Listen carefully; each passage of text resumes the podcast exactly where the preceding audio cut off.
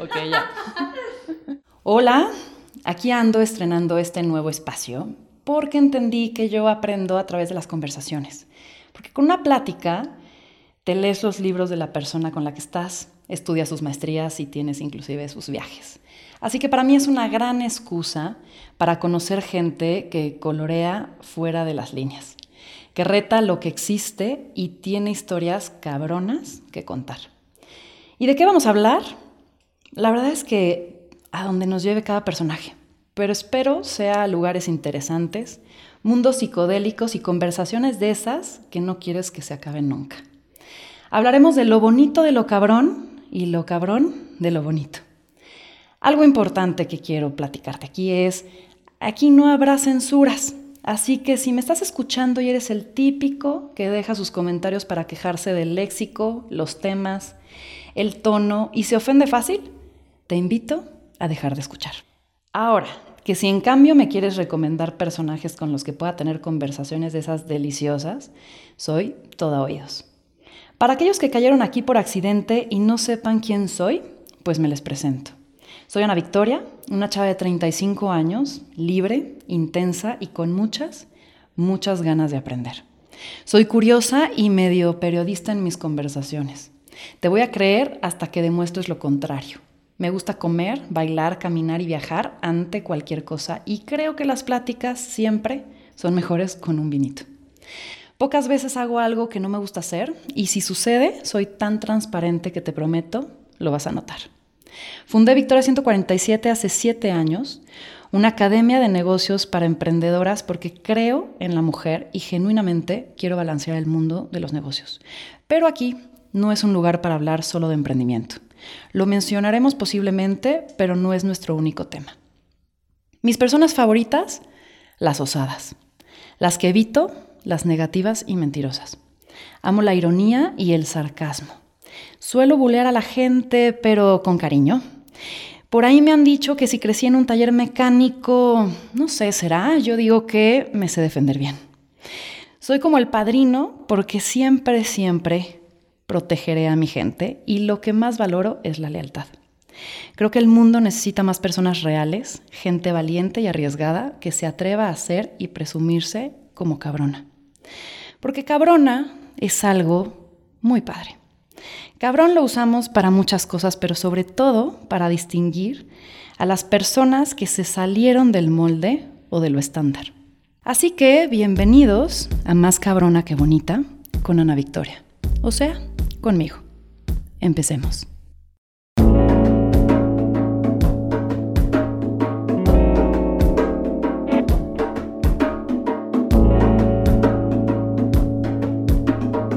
Esto es Más cabrona que bonita. Hoy los papeles se intercambian en Más cabrona que bonita. Jugamos a poner frente al espejo a una voz inspiradora, una mujer enigmática y una fuerza de la naturaleza. ¿Estás lista, Ana Victoria? Chan, chan, lista. Chan, chan, chan, pues muchas gracias por invitarme a formar parte de este espacio, pero sobre todo por dejarme y darme permiso de indagar y profundizar en las tantas mujeres y tantas personalidades que sé que puedes albergar. Mm. Eres una persona que admiro y respeto muchísimo. Y la intención de esta plática es exponerte para que pueda conocerte la gente un poco más al natural, sin tapujos, que salga realmente la Ana Victoria que traes dentro todos los días. Eso, y echar unas risas. Y echar unas risas. Vamos a empezar esta plática y esta convivencia con una serie de preguntas que me interesaría que contestes de forma rápida. Lo primero que se te venga a la cabeza, lo primero que recuerdes, o lo primero que desees, o lo que brinque a tu mente. Entonces, vamos a empezar. Está padre estar de este lado de la mesa. Ay, qué nervio. ¿Cuál es tu primer recuerdo? Yendo a kinder, eh, jugando sola, me encantaba irme como a los juegos, jugar con tierra y era una autista que la verdad es que hablaba con gente imaginaria y, no pelaba a los niños. Ok. Creepy, me encantaba. Solitaria desde chiquita. Exacto, psicólogos, llámenme. ¿Cuál es la palabra que más usas? Últimamente, mana. Man, muy bien.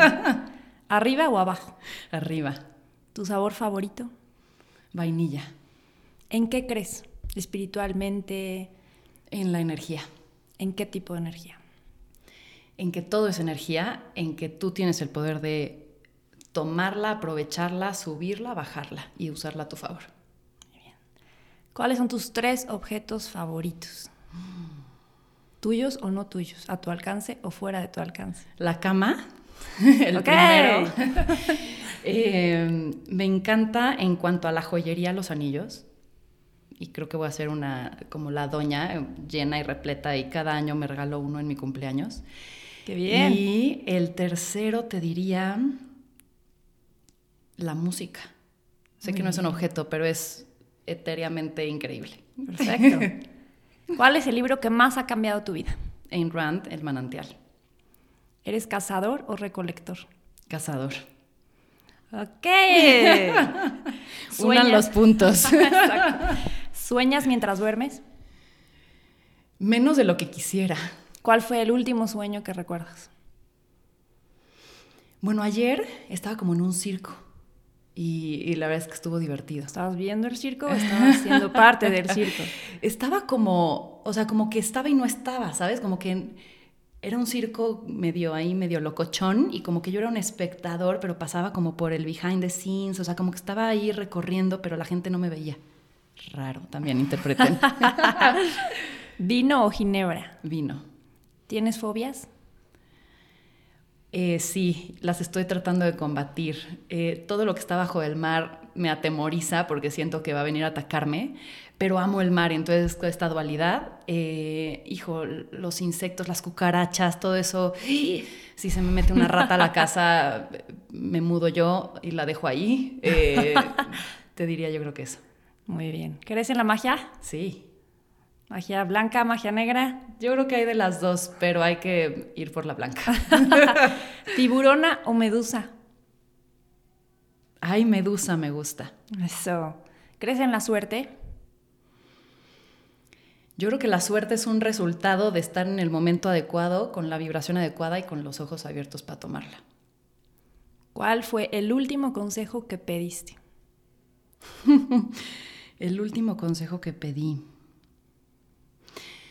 Pues eh, fue sobre, sobre mi empresa. Muy bien. A ¿Tu Jaime, lugar feliz? A Jaime García, mi socio, amigo, hermano, todo. Eso. ¿Cuál es tu lugar feliz? La, afuera. O sea, cualquier cosa que no esté encerrada. Ok. Muchas gracias. Vamos a seguir. Ahora sí con la conversación. no lo sé. Al final daremos los resultados. Llenaremos el test. Oye, quería adentrarme un poquito en tu tema familiar, ¿no? Hija de padres españoles, creces dentro de una familia que es conservadora, supongo. ¿Cómo vive Ana Victoria el forjar su identidad, el mantenerse auténtica, libre, como fuera de cualquier molde? Porque creo que así eres, ¿no? Y a veces esa es una parte que cuesta trabajo mantener y respetar. ¿Recibiste su apoyo? ¿Existió, existió algún tipo de rechazo? ¿Te sentiste oprimida? ¿Fuera de lugar? Pues mira, yo creo que depende el, el, momento en el que me lo preguntes, ¿no? O sea, si veo para atrás, yo creo que a pesar de que mi familia, o sea, mis papás nacieron aquí en México, son de familia española, ¿no? De sus, mis abuelos son españoles, pero claro, vivieron bajo esta parte conservadora de muchas tradiciones, ¿no? Eh, mi mamá muy cuidada, y creo que hubo una transición en la cual ella quiso hacerlo distinto con nosotros, pero claramente le costaba trabajo porque ella no estaba acostumbrada a eso, ¿no? Y le venimos dos hijos mega revolucionarios que, creo que esa parte de mente abierta la, heredamos más de mi papá. Mi papá fue alguien muy solitario, se quedó huérfano muy chavito, tuvo que trabajar, terminó la prepa porque quiso, se metió hasta los 30 años a terminarla voluntariamente, estudió una carrera en la UNAM ya mucho más grande, siempre fue el más grande de su generación y es el personaje, terminó también una maestría, es el personaje más culto que conozco y más hecho él solo. Entonces, esa parte de que a él ya no le asusta nada, creo que nos ayudó a decir, a ver, sean libres, eh, piensen fuera de la caja. Y él venía, pues ahora claramente de una mente mucho más abierta. Entonces esa dualidad creo que nos sirvió muchísimo porque mis fines de semana eran... Eh, yo siempre he sido más intrépida. Yo, en ese sentido, yo de repente no me siento que encajo tanto en mi familia. Soy muy aventurera, me gusta eh, como que preguntar, explorar y, ellos son más de miedo, ¿no? Por sus siempre tenías el vestido manchado.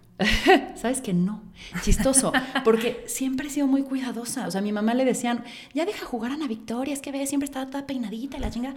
Y decían, véanla, o sea, véanla. Y me, me espiaban y yo me sentaba a las orillas del arenero y jugaba igual, pero yo decía, ¿para qué enlodarme?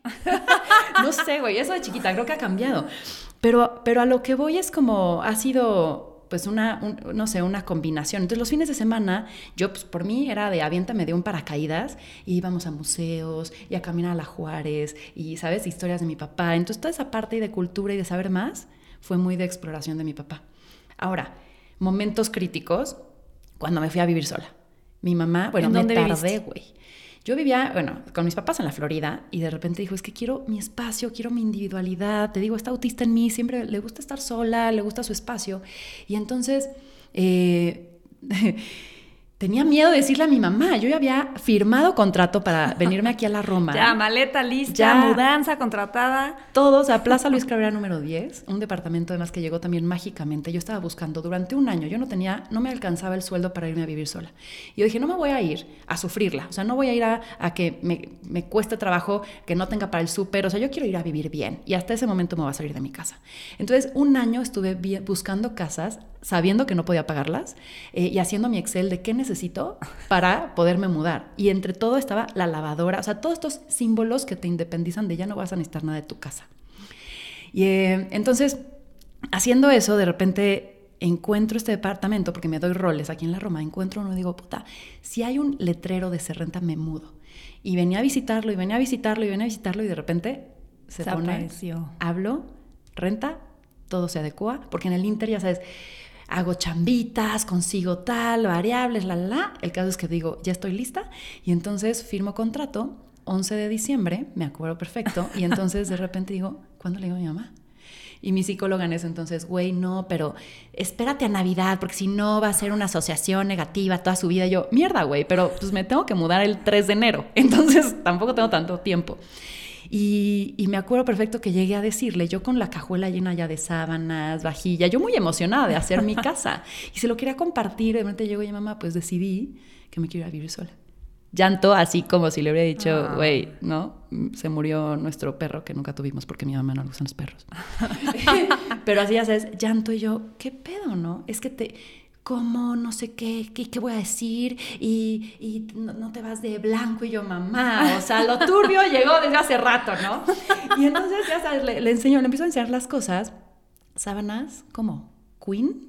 Pues a quién vas a meter a tu casa, o sea, ya sabes, como que la pasó muy mal, eh, pero pues porque este bagaje que traía, ya sabes, yo de, oye, mamá, ¿me puedo llevar mi cajonera porque mis muebles todavía no hayan llegado? No, la cajonera es de esta casa. No a la emancipación. Güey. Pero eh, cambió, o sea, al final me fui a desayunar con mi papá y mi papá, entiende a tu mamá, ella y yo te, te criamos para ser independiente y ahorita no lo está entendiendo, ya sabes. Eh, y creo que ese siempre me ha dado el balance, mi papá y mi mamá como de este punto en medio que pues, al final del día me ha servido, ¿no? Genial, buenísimo. Pero sí soy un reto, creo, para mi mamá, igual que mi hermano. Oye, ¿y todavía estás en contacto con esa niña interior? O sea, ¿la frecuentas, la visitas? Hay últimamente más, ¿sabes? O sea, el año pasado mi propósito de año nuevo fue quiero reírme más. Porque creo que además estas risas y todo te recuerdan a este niño en donde ese momento en que no, nada pasa malo, ¿no? Eh, me siento muy juguetona. Cuando estoy con niños, más. Cuando estoy con gente juguetona, más. O sea, me, me gusta hacer travesuras, me gusta bromear, eh, como que y últimamente lo hago más consciente, como que la vida no tiene que tomarse tan en serio, o hay que encontrar los momentos de seriedad. ¿Qué, ¿Qué, fue lo último que le dijiste a esta niña interior, a estos recuerdos? ¿Te sientes orgullosa, atorada, libre, feliz? Te voy a decir, ayer me la llevé al cine.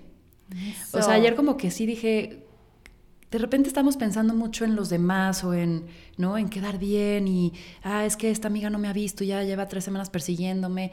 Y de repente dije, no, ¿sabes qué? Tengo esta tarde, ¿no? Salí de la oficina y dije, quiero al cine conmigo. Y, te, y como que estas veces que te abrazas, ¿no? Y entonces como que esa fue yo creo que mi, última conversación. Muy bien, hay que frecuentarla y siempre hay que estar visitando a nuestro niño interior. De acuerdo. Oye, leí este, en tu libro Ellas, que además de que es maravilloso, es súper inspirador, que tu mamá fue quien te dio esta pieza, este como impulso a animarte a emprender, ¿no? ¿Cómo era esa mamá que recuerdas que te impulsó? ¿Qué hacía? ¿Cómo se vestía? ¿Cuáles eran sus actitudes? Quiero ver una foto. Mi mamá fue la primera emprendedora que yo conocí. La verdad es que ella es una niña chiquita también. Siempre nos inculcó la curiosidad, siempre nos dejaba rallies, ya sabes, como con sigan las galletas y nos Mm. llevaba algo final. Entonces, como toda esta parte creativa, creo que la heredé y la, y la copié mucho de ella, ¿no? Eh, siempre fue muy movida. Mi mamá trabajaba en la fábrica de mi abuelo hasta que tuvo a mi hermano y entonces como que dijeron, bueno, gracias. Llegale. Yo creo que por eso estos mensajes feministas no llegan de a gratis. O sea, yo creo que también esta, esta cosa, pues ahí la, la, la, la habré sentido, ¿no? Y entonces como que buscaba cómo, cómo ingeniárselas. Y entonces me acuerdo de chiquita, ella hizo, ella era también maestra de inglés cuando era más chava y juntaba su dinero para viajar y todo así. Y entonces hizo sus, se dio cuenta dando clases que no había en ese entonces uh, libros de inglés como que realmente les sirvieran a los maestros y a los, a los estudiantes y más prácticos y tal. Entonces hizo sus libros de inglés de toda la primaria. Entonces me acuerdo perfecto porque ella los los hizo, los ilustró. O sea, ya hizo el contenido y todo. hizo el contenido. Qué maravilla. dibuja de la fregada. Entonces, la, la, verdad es que la parte gráfica estaba pinchísima. Pero lo hizo, pero lo hizo. Pero todos los contenidos ella los hizo, los fue a imprimir, los encuadernó, todo. Súper bien, súper admirable. Y entonces yo me metía, ¿no? Yo siempre fui muy cercana a ayudar. O sea, como que desde chiquita soy muy empática al sufrimiento, al dolor, a cualquier cosa, ¿no? Yo veo un viejito, los viejitos me pueden, o sea, entonces doy mi bolsa, o sea, hmm. toma, ¿no? Y, y, y, entonces cuando veía a mi mamá chambear, yo decía, pues yo ayudo, ¿no? Y entonces yo me acuerdo de empaquetar los libros, pues ¿qué habré tenido? Iba en kinder primeros de primaria, o sea, Qué entre 5, 7 de años. Entonces los empacaba y entonces ya tenemos un nuevo pedido, íbamos en verano, íbamos a hacer, echarnos roles en las escuelas, íbamos a vender, me encantaba cobrar. Yo siempre, mi papá tenía también una cafetería chica, a mí me encantaba dar el cambio. Esta parte del dinero siempre estuvo en mis manos, ¿no? Oro, oro, oro. y entonces como que la acompañé y siempre como que buscaba alternativas. ¿No? Oye, que los dulces que hacían en la fábrica de mis tíos, ay, ¿por qué no los hacemos de Chile, no sé qué, para meterlos al asturiano? Y mi mamá los embolsaba, les ponía ella su etiqueta, porque mis tíos no hacían nada, y los iba a ofrecer al, al, asturiano para venderlos. O sea, siempre estaba, o sea, como que lo que vi es, no se te cierran las puertas. Y algo que creo que también me enseñó fue, ¿quieres algo? Consíguelo, mamita. Y entonces como que también esta parte de, no te puedo dar todo, si quieres tú algo, consíguelo. Eh, entonces eran estas áreas también de encontrar oportunidades. Cuando estás en tu casa decías, pues qué, ¿no? Eh, entonces no venía la chava que nos ayuda a la, a la, limpieza y le decía, yo te limpio los baños, mamá, ¿cuánto me pagas? Empezaba desde así hasta después pues vender cositas en mi escuela y todo este rollo, ¿no? Oye, hablando de estas cosas, ya vimos un poquito de las partes positivas. Ah, pero no te dije cómo se vesía ni nada de eso. Siempre la vi como muy, muy alternativa. También estos anillos los usaba también grandes, joyería grandota. O sea, como que sí, siempre fue, fue original. Oye, ¿tienes decir? algún ejemplar de estos libros? ¿De qué libros? Ay, ¿sabes que no? Ahorita que... Seguro mi mamá sí, porque es un hámster, guarda todo. Pero yo en mis manos no, sería bueno tenerlos. Ah, sí, estaría uno. lindo. Sí, tienes razón. Oye, y hablando de estas cosas que aprendemos de los papás, yo ahorita me veo y estoy en una etapa en donde ya voy viendo que hago cosas que odiaba de mi mamá. ¿no? Las, las repito a diario, ya sin darme cuenta. Y, ¿Qué mañas tienes tú de tu mamá? Hmm. No necesariamente eso es negativa, pero de chiquita me cagaba que llegábamos a cualquier lugar, o sea, ya sabes, misas o así, y éramos los últimos en irnos porque mi mamá platicaba con todos y así, o llegaba a un elevador y platicaba y no. Entonces yo hay veces que me, me chocaba eso porque penita ajena, ¿no? Porque son tus papás y todo te apena de ellos en una etapa.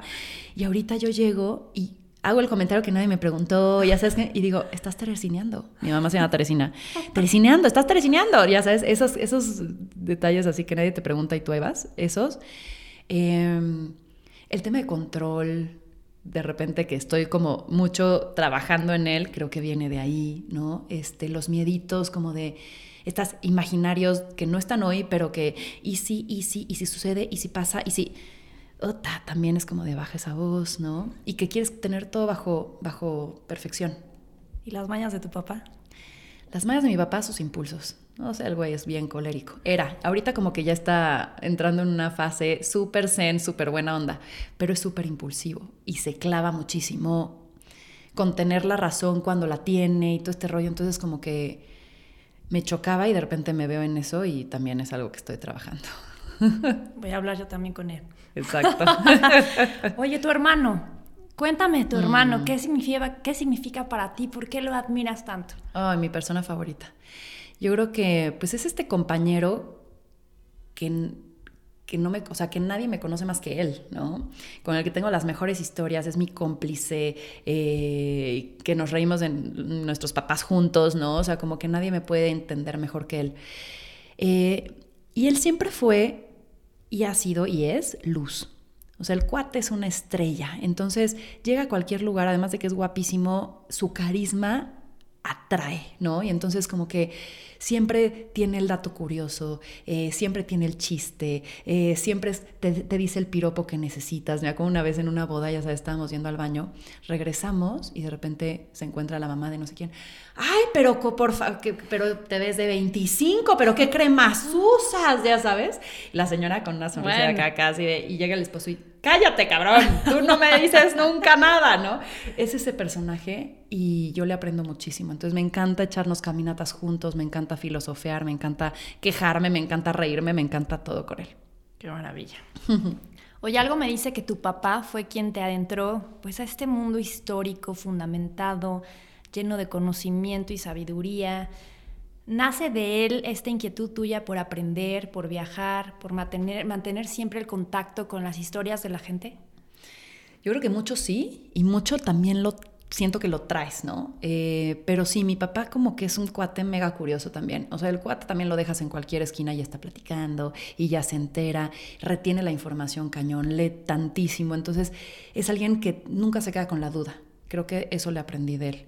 Eh, de sus caminatas, de hablar solo, de, o sea, este amor a la, soledad, este amor a, sobre todo también no engancharte en mundos que no son tuyos, ¿no? O sea, este cuate, el, domingo desayuné con él, me encanta verlo y entonces como que a solo, ¿sabes? Y entonces lo, lo, invito, vamos a caminar a la Juárez porque ahí vivió su familia, entonces siempre hay historias que saca y aquí estaba mi vecino de no sé qué.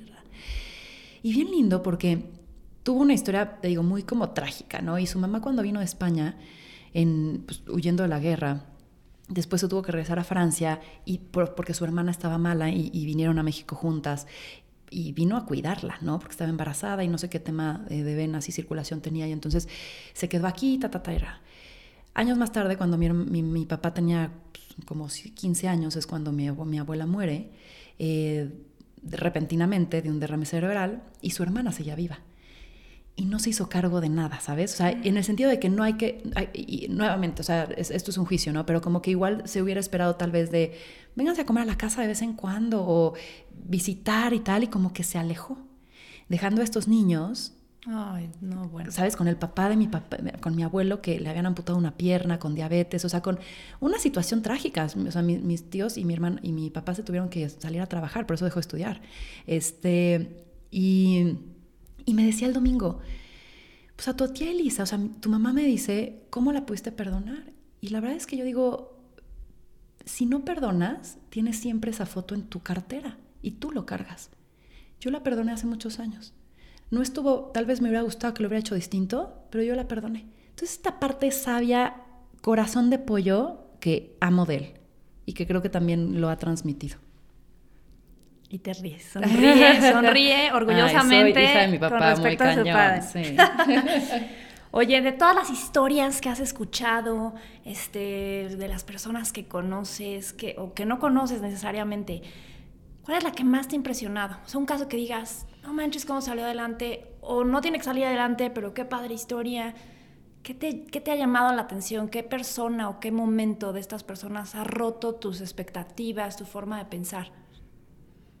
Pues mira, hijo, de tantas que conozco de repente se convierten en ninguna, ¿no? Pero te voy a decir una que, me inspiró mucho a cuando estaba emprendiendo y que fue Tatiana Bilbao, eh, que es arquitecta, y a mí me asombró porque yo decía, quiero algún día poder hablar de lo que hago y que me brillen los ojos como esta chava.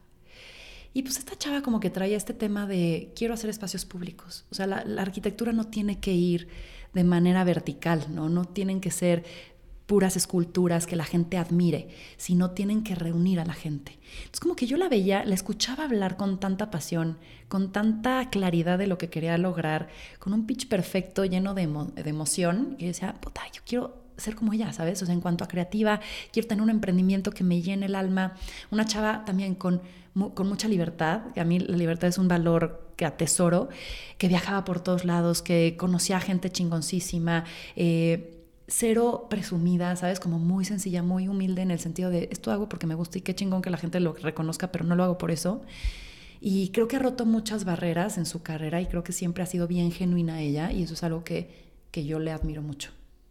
Muy bien, yo veo esa pasión de la que tú estás hablando cuando tú hablas de los viajes, ¿no? Yo veo que mm. te brota un amor insaciable por los viajes, por vivir nuevas experiencias, conocer nuevos mundos.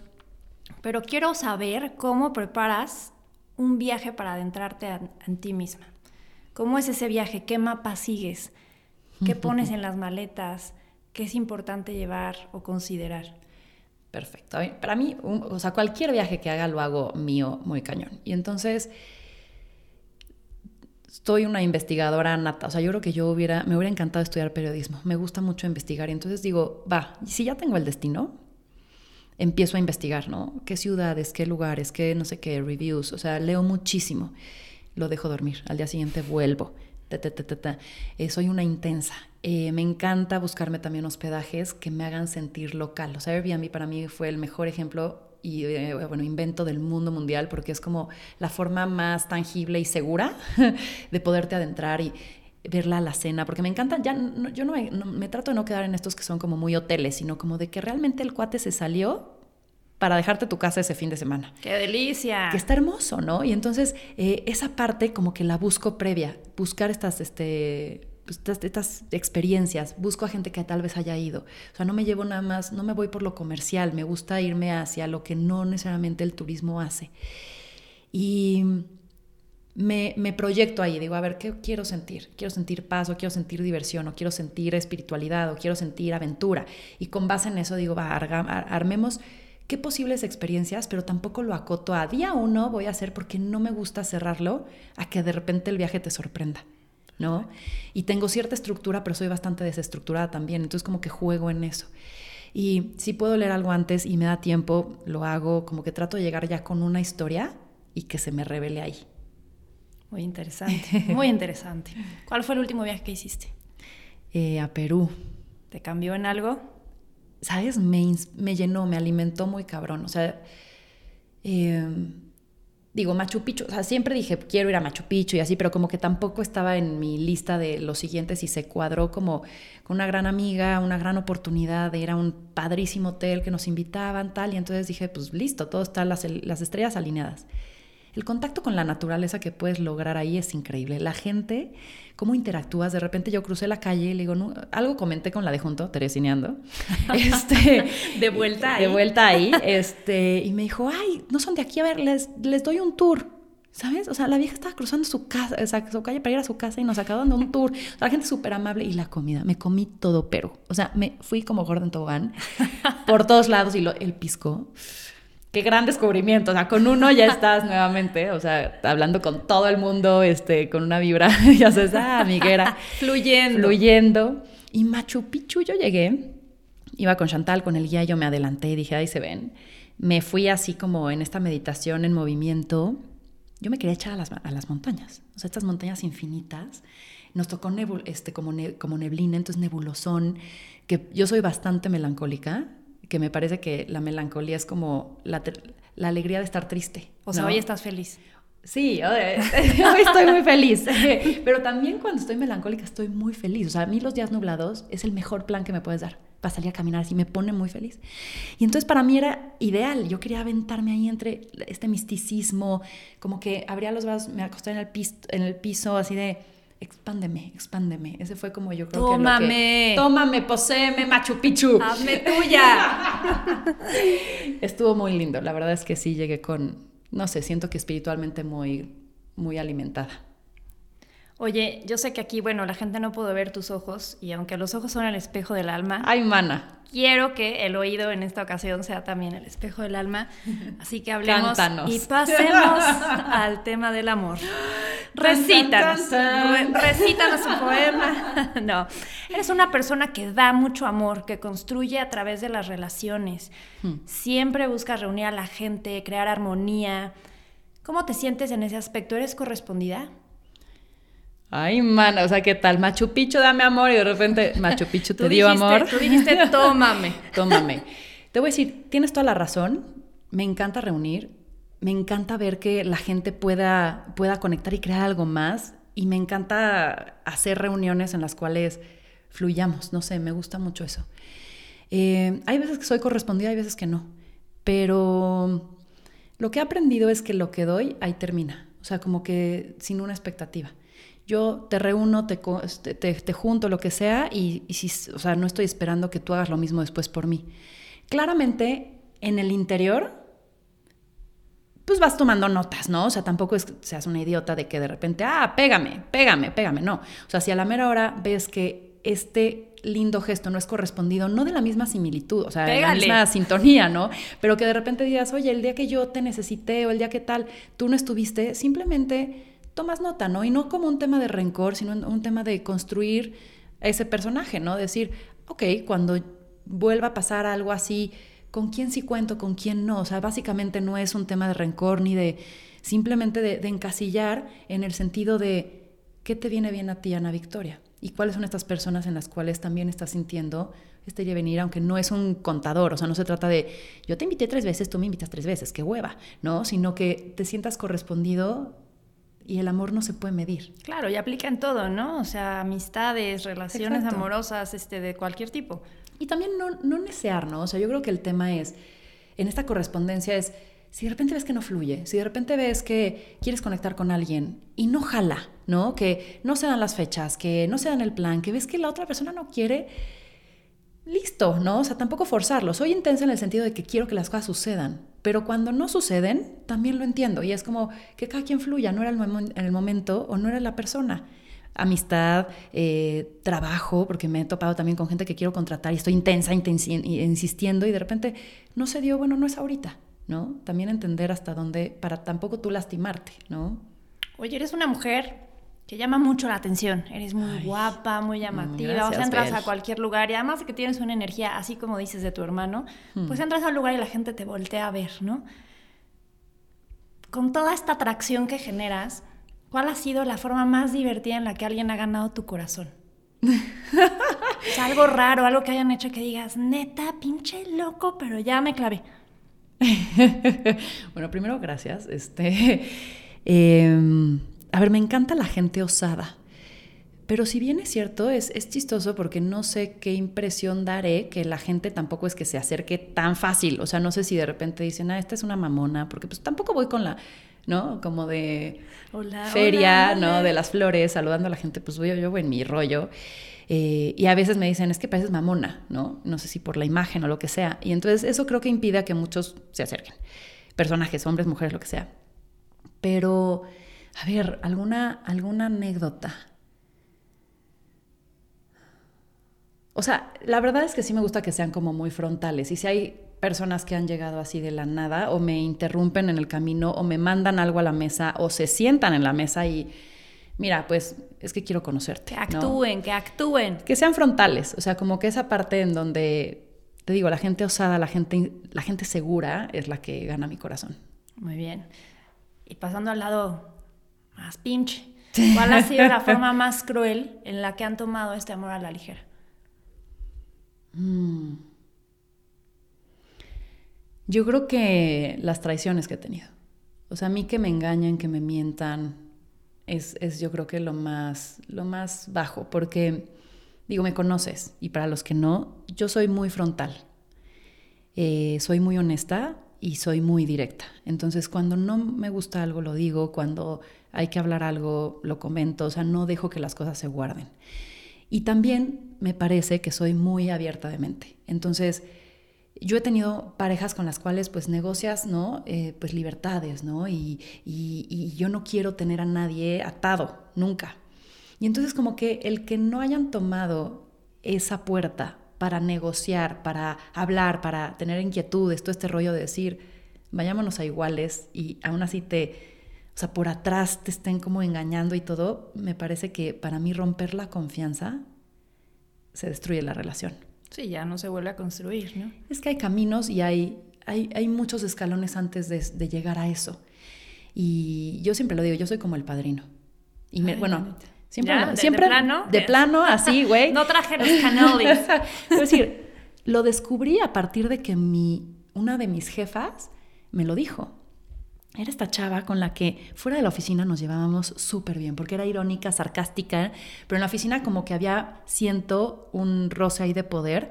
Yo también no tenía la madurez suficiente en ese momento, lo que sea. Y un día me dijo, y evaluando, porque ella venía de recursos humanos, me dijo, evaluando tu perfil, cada, cada perfil, cada persona tiene pues, ¿no? Un, un, perfil específico y de repente pues, no, se me está yendo el nombre de cómo se llama en recursos humanos, pero ya sabes, ¿no? Como que el estereotipo y sí, los arquetipos. Los arquetipos, ¿no? Y me decía, tú eres como el padrino. Y yo, chale, hija, o sea, elabora, ¿no? Porque no sé si ofenderme o, decirte gracias. Sonó padre, sonó poderoso. Mientras saca de la mesa una cabeza de caballo. Exacto, bueno, qué bueno, ya me siento segura de sacar el arma aquí, güey. No, y entonces eh, me explicaba, y tiene toda la razón. O sea, yo lo que soy es no ganas mi confianza fácil, ¿sabes? Aunque estoy abierta, me encanta conocer gente y de entrada yo creo en ti, hasta que demuestres lo contrario. Y entonces, va, va, va, va, va, cuando me ganas mi confianza, cuando veo que eres alguien honesta, que, que cumple, que eres neta, que ta, ta, ta, entras en mi familia. Llámese trabajo, llámese familia tal cual, llámese amigos. Y no manches cómo mato por esa gente. Cabrón pero también la gente que de ahí me traiciona, para mí es lo más doloroso que me puedes hacer. Entonces, esa parte de, deslealtad a una relación y de mentira es lo que más pinche me parece. Ok. Oye, yo pienso en ti y muy simpáticamente me imagino una mesa. Una mesa, porque siempre como que digo, Ana Victoria, o sea, creo que las mesas para ti son un espacio importante de reunión. No me interesa qué otro tipo de usos les des, eso lo platicamos en otra sesión. O sea, pero creo que para ti es un espacio de vida, o sea, siempre intentas tener mesas llenas, ¿no? O sea, siempre te gusta tener caras sonrientes, botellas, platos, comida, deleitar, estar con gente alrededor de una mesa. Entonces, para mí, si me preguntan, ¿qué objetos son la Victoria? Una mesa, cabrón. qué chingón. Entonces, pensando en esto, estaba diciendo, a ver, ¿con qué cinco personas vivas, muertas, importantes, no importantes, lo que sea, ¿con qué cinco personas te encantaría estar ahorita compartiendo una comida cabrona? ¿Y qué te gustaría estar comiendo?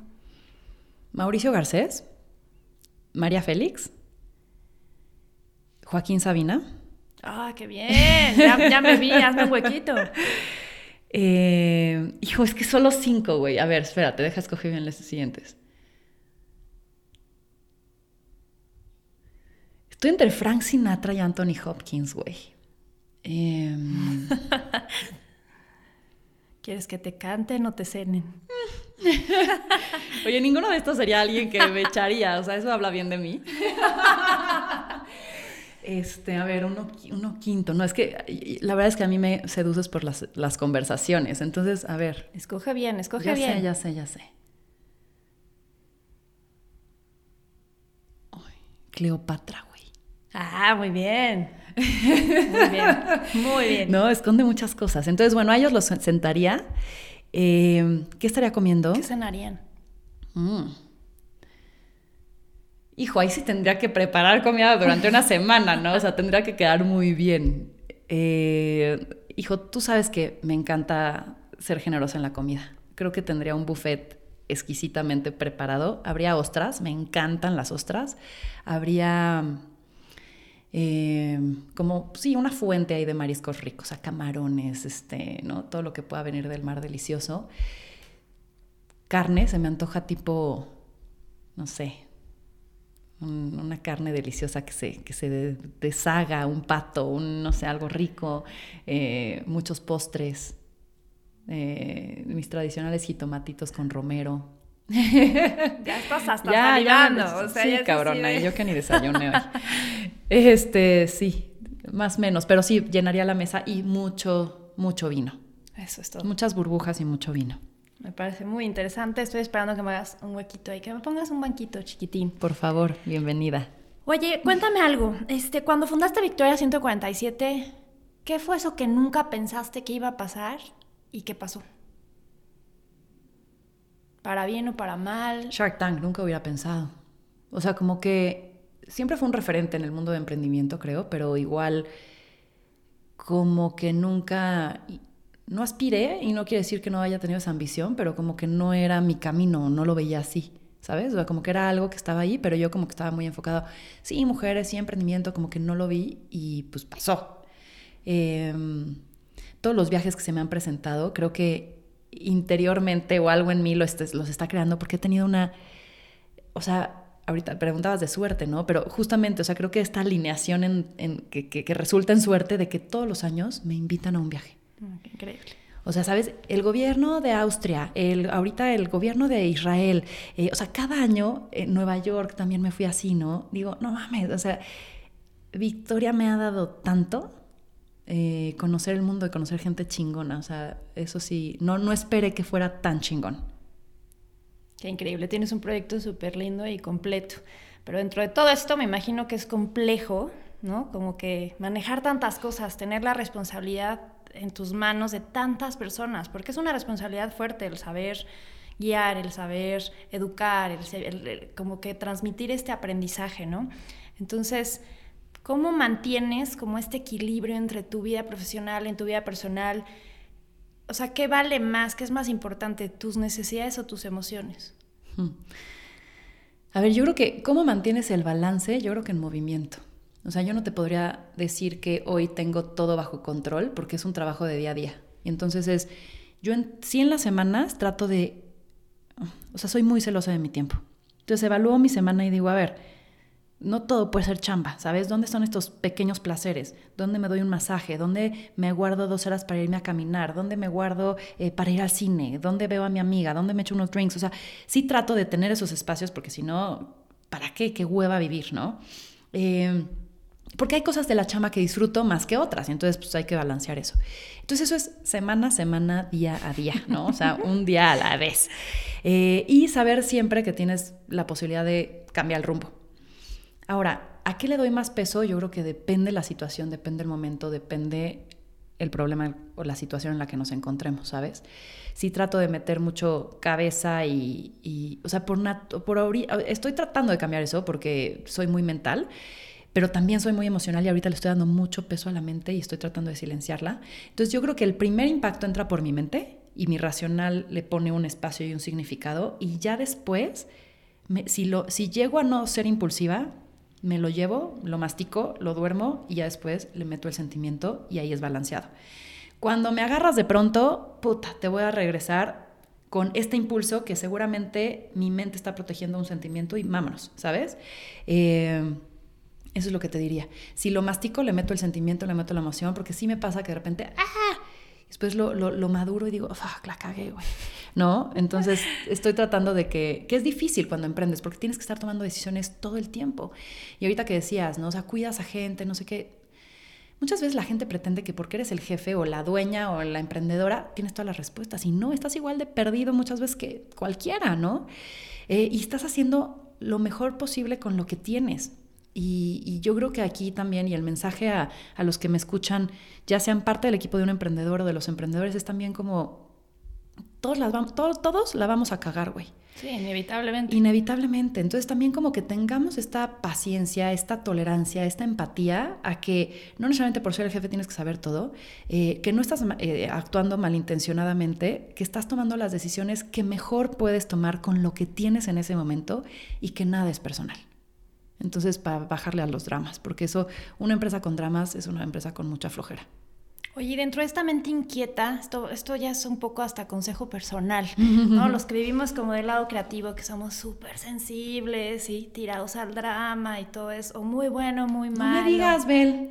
no, yo hablo de los demás. Alguien te dijo, ¿no? es de lo que he leído. Pero tú temas es que tienes, o sea, tienes una cabeza sumamente creativa y al mismo tiempo tienes este lado, o sea, tienes tus dos hemisferios muy bien centralizados y como en equilibrio, ¿no? Que es súper difícil porque generalmente pues nos inclinamos hacia un lado. ¿En dónde se encuentran estos dos puntos? El lado creativo, el lado, el lado estructurado, el organizado, el del seguimiento. ¿Cómo, o sea, en dónde llega esta tercera Ana Victoria, que le llamo yo dentro de estas varias personalidades, a lograr centrar todo y, y, hacerlo pues algo grande? O sea, creo que todas tus ideas vienen de estas dos cosas siempre, ¿no? Entonces, ¿cómo centras una idea? La haces pues realmente visible, este, óptima, o sea, como que sí sea viable y aparece, ¿no? O sea, ¿cómo convives con eso? Yo creo que es ese punto de encuentro en donde el fin es lo que importa. Eh, en el sentido de no se, te debe, no se te debe de olvidar por qué estás haciendo las cosas. Creo que para todos los muy emocionales tendrían que pensar el que todas sus acciones si los están llevando al lugar que quieren. Y ahí es donde entonces se junta la cabeza con la emoción. Creo que la emoción te da el soñar, te da la fuerza y el fuego que te hace ir, ir, ir, y la cabeza dirige esas acciones. Si lo usas así, llegas a este fin y trabajas para ti. El tema es no hacer drama a lo estúpido, güey. O sea, como que sí, de repente yo vivo mucho en el futuro y en el presente, ¿sabes? En el futuro no, no, no me quedo ahí, sino sin... sin ah, estoy ordenando mal mis ideas. O sea, voy al futuro para ver lo que quiero construir y vengo al presente a construirlo. Entonces, cada decisión o cada momento, cada situación, cada problema, lo futureo y digo, puta, a ver, si tomo esta decisión, ¿qué va a pasar? Si tomo esta decisión B, ¿qué va a pasar? Esta C, ¿qué va a pasar? Entonces, como que exploro mis posibilidades y después digo, vuelvo, toma la mejor. Siento que de repente, si te llevas solo por las emociones, dejas esta de no tener una brújula no tener una dirección. y entonces te pierdes. te pierdes. Entonces haces el dramita y le gritas a tu jefa y después dices, qué pendeja, me encanta mi chamba o puedo salvar mi chamba o necesito la chamba. Eh, ¿Para qué hice eso? O sea, creo que nos dejamos por el cortoplacismo ganar al largoplacismo. Oye, siguiendo en este viaje al futuro, ya nos trepamos a la nave espacial. ¿De qué va a tratar tu siguiente libro? Ay, mana, sabes que no sé, o sea, ahorita no hay un libro en o sea, estaba un libro acá en el aire, así, afuera de mi cabeza, porque sí, te voy a decir, todo se va alineando, muy, muy cagado, como que el, el, libro también fue un poco un accidente. Siempre quise haber hecho uno, o sea, como que sí, esta parte de escribir y todo me gustó, y se cuadró con que pudimos conseguir recursos de marcas, no sé qué, rara, Y entonces yo tenía el proyecto y lo tenía que hacer. Y entonces eso es lo que pasa con un libro. Tienes que tener la disciplina y fecha y un calendario y fecha entrega, porque si no, no lo haces.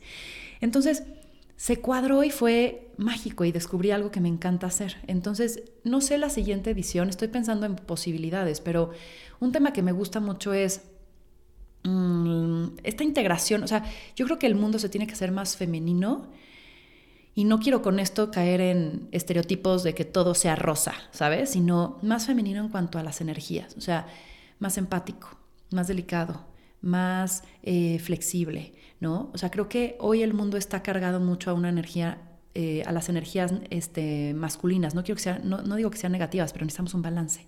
Por eso, y no es casualidad, todos estos movimientos de la mujer y todo, porque el mundo se tiene que salir de estos atributos mucho de guerra, eh, ¿sabes? De resultados y de crecimiento y de números y que nos han llevado hacia donde hoy, pero que hoy necesitan un balance. Entonces, esa parte de cómo volver más femenino el mundo, sin que se malinterprete, o sea, inclusive hasta jugando con, este, con esta línea en donde muchos tal vez sí pues, van a estar en desacuerdo y qué padre. Eh, eso me gustaría. Otro es, puta, la maternidad, güey. O sea, la principal causa por la cual las mujeres abandonan es porque se convierten en mamás y porque está bien cabrón, ¿no? O sea, como empresa y como mujer. ¿Cómo empiezas a alinear las prioridades nuevas de una mujer que son una cosa, ¿no? Una criatura de la cual no tienen control nunca, que es totalmente incierta, eh, que, las hace no poder planear. ¿Y cómo lo, lo, alineas con las empresas que quieren todo el tiempo certidumbre, certeza, ta, ta, ta, ta, ta, ¿no? Entonces, puta, es un, es un ejercicio de ambas partes de ceder y de negociación que no todos están dispuestos a hacer y que por eso seguimos sin poder incrementar la tasa. Entonces, ese es otro tema que me gustaría explorar. Sí, está, eso es interesantísimo porque pocos, pocos este, jefes y pocas empresas yo creo que se clavan en ese tema y más bien como que lo dan por sentado, ¿no? Es sí.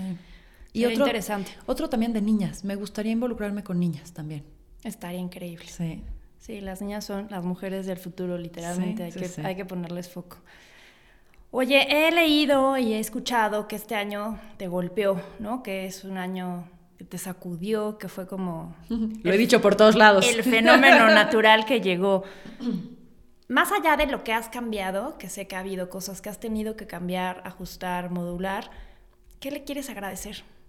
Uy, un chorro de cosas. Uno, me dio la oportunidad de abrir mi mundo. Eh, estaba ya en una dinámica, ¿no? Tanto en mi vida personal, profesional, eh, que creo que me estaba llevando en vez de yo llevarla a ella y me está dando la oportunidad, o sea, rompí esas cadenas y tengo el canvas en blanco. Ese es mi primer agradecimiento, cabrón. Dos, me estoy invirtiendo muchísimo tiempo en mí. O sea, estoy haciendo yoga, estoy meditando, estoy leyendo, estoy viajando sola, estoy, ¿sabes? Viendo a personas más más, más frecuentemente que antes no veía tanto. O sea, me estoy dando un chorro de amor a mí y eso también lo agradezco cabrón. Ah, importantísimo. Qué bueno que te sacudió. Sí, sí, Qué bueno sí. que Y llegó creo- con todo. Y le doy gracias por limpiar. O sea, creo que limpiar energías, limpiar gente, limpiar, se está yendo la gente que se tiene que ir, está llegando la gente que tiene que llegar y eso como que, o sea, he conocido gente magiquísima, me estoy metiendo muchísimo a la espiritualidad, a la magia, al esoterismo, o sea, estoy descubriendo los mundos distintos que me están encantando.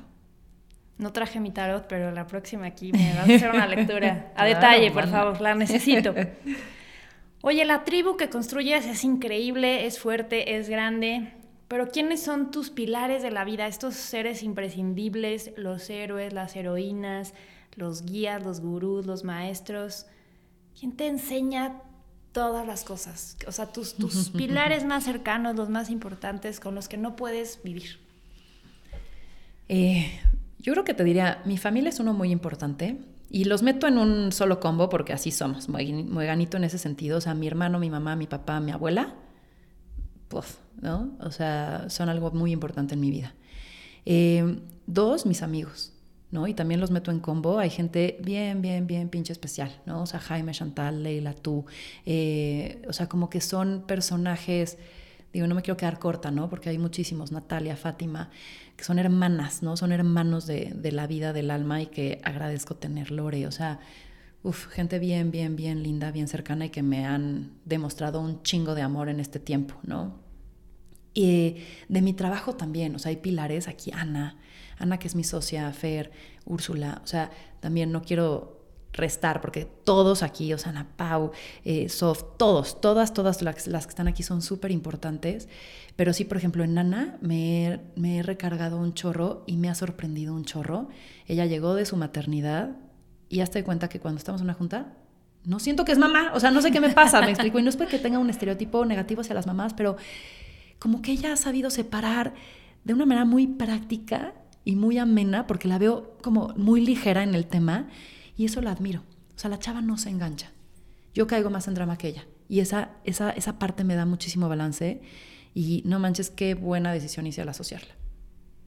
Qué buen equipo tienes. Ah, bueno, y otras personas, perdóname, mis brujos, o sea, Vanessa, Vero, Alonso, por ejemplo, que se ha convertido en mi mega maestro, amigo, maestro, todo también, o sea, filosofemos de unas cosas y me ha, abie- me ha abierto la mente y las posibilidades increíbles. Entonces también como que tener este equipo espiritual Sí, con el cual desvirtúes y vueles y todo ha sido increíble. ¿Con quién de estas personas o, o- o con, o sea, o si, no sé si esta misma espiritualidad te ha llevado a reírte más de ti misma? Uf, sí, es que yo creo que me he rendido, ¿sabes? O sea, como que ya me rindo así total, lléguenle. Entrégate. Entrégate. Eh, me entrego al tsunami de este año. Eh, y yo creo que también soy muy sarcástica y muy irónica. Y parte de ser sarcástica es saberte también reír de ti. Entonces, creo que sí, allá, o sea, llega un momento en donde ya no tienes otra alternativa más que o llorar o reír. Y yo opto por reír. Te ríes mucho de ti misma. Sí. Me parece genial. Sí, sí, es sí. algo que tenemos que aprender. Yo en lo personal, muchísimo. Oye, ahora quiero hablar un poco, ya para empezar a despedirnos, pero quiero empezar a hablar del placer. Mm. ¿Qué detona en ti el placer, no? ¿Qué cosas lo mandan? El placer. Me van a poner "Tif". Así, Tiffany May va a censurar estas palabras. ¿Cuál es el origen? Oye, que es importante hablar de Tiffany May. Tiffany May es lo Tiffany May está en todos nuestros podcasts aquí en la mesa, haciendo que la parte técnica funcione, el sonido, todo. Así que Tiffany May, te queremos, Tiffany May. Recién llegada de Colombia. Ahora sí, el placer. ¿Cómo origina, o sea, qué origina el placer en ti? ¿Qué cosas, qué, qué lo detonan? Si son sabores, si es la boca, si son los dedos, o sea, qué, qué o ir a- al, al cine, ¿no? O las flores. ¿Qué ¿Qué te da placer? Chale, hija. O sea, es una pregunta bien difícil porque soy súper hedonista. Súper. Elabora. a mí el placer me entra por los sentidos, por todos los sentidos. Entonces, por un lado, ver cosas. o sea, me puedo quedar viendo una casa antigua, eh, un campo abierto, el mar, un cuadro hermoso, eh, una persona hermosa. O sea, la parte estética la disfruto un chorro y creo que se ve, ¿no? O sea, mi casa tiene que estar armónicamente, no como un tema de talk, sino como un tema de me da placer verlo. Me da placer ver las plantas que puse, el cuadro, el nuevo espejo, el sillón, que la mantita, que, o sea, eh, me gusta la estética. Ahí entra. Dos, eh, puta, sí, el sabor.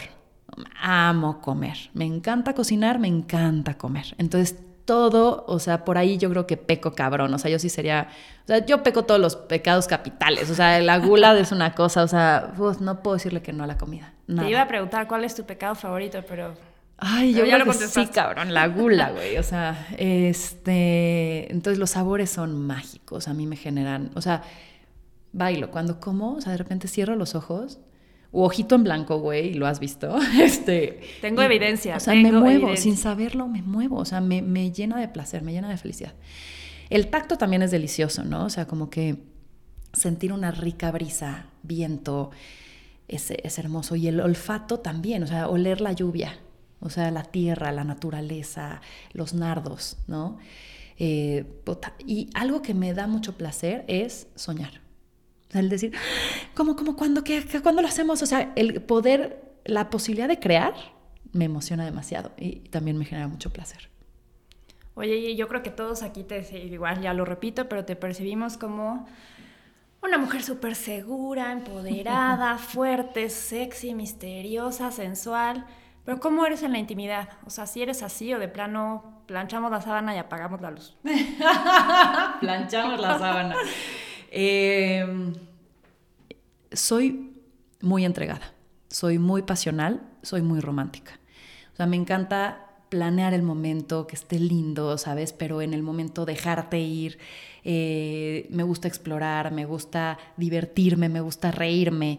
Eh, soy muy sensual o me siento muy sensual, muy sexual también. Eh, entonces, pero, pero, pero como que son facetas. En una misma noche se puede dar todo, me explico, en donde... Golosa. Ah, golosa. Soy muy generosa en el sentido de que me encanta, esta nuevamente, ¿no? O sea, si, planea, hacemos un plan que, que esté rico, que la otra persona lo goce, que, que, realmente haya algo pensado para esa persona, pero para compartir.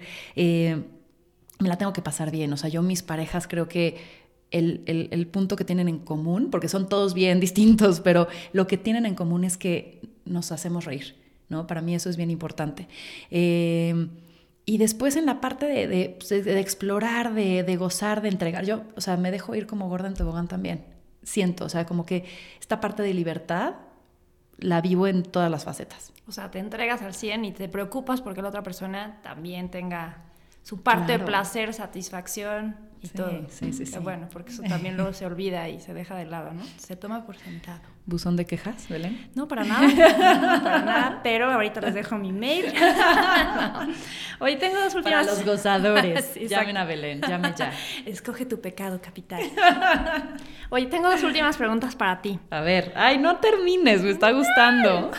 Seguimos. Tiffany Mella me está haciendo así, no. ¿Qué Ana Victoria vamos a encontrar en Más Cabrona que Bonita?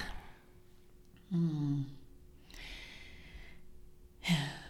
Una muy genuina y retadora.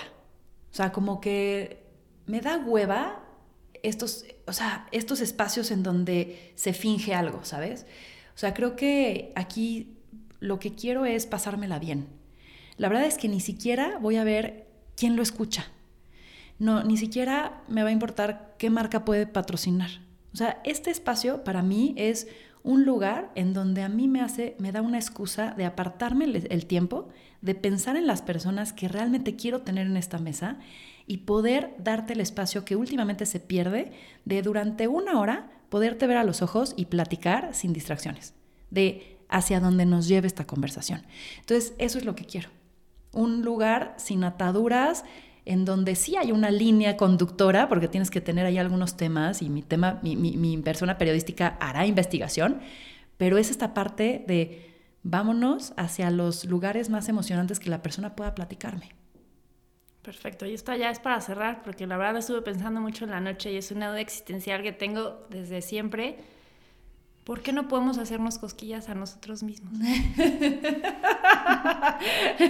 Pero ¿sabes qué? Es en serio, ¿eh? Es una gran pregunta. Ay, te hago cosquillas yo, Belén, ven acá. Hablando del placer y todo, dije, a ver, algo que me cosquille, a ver, vamos a intentar, nada, ¿no?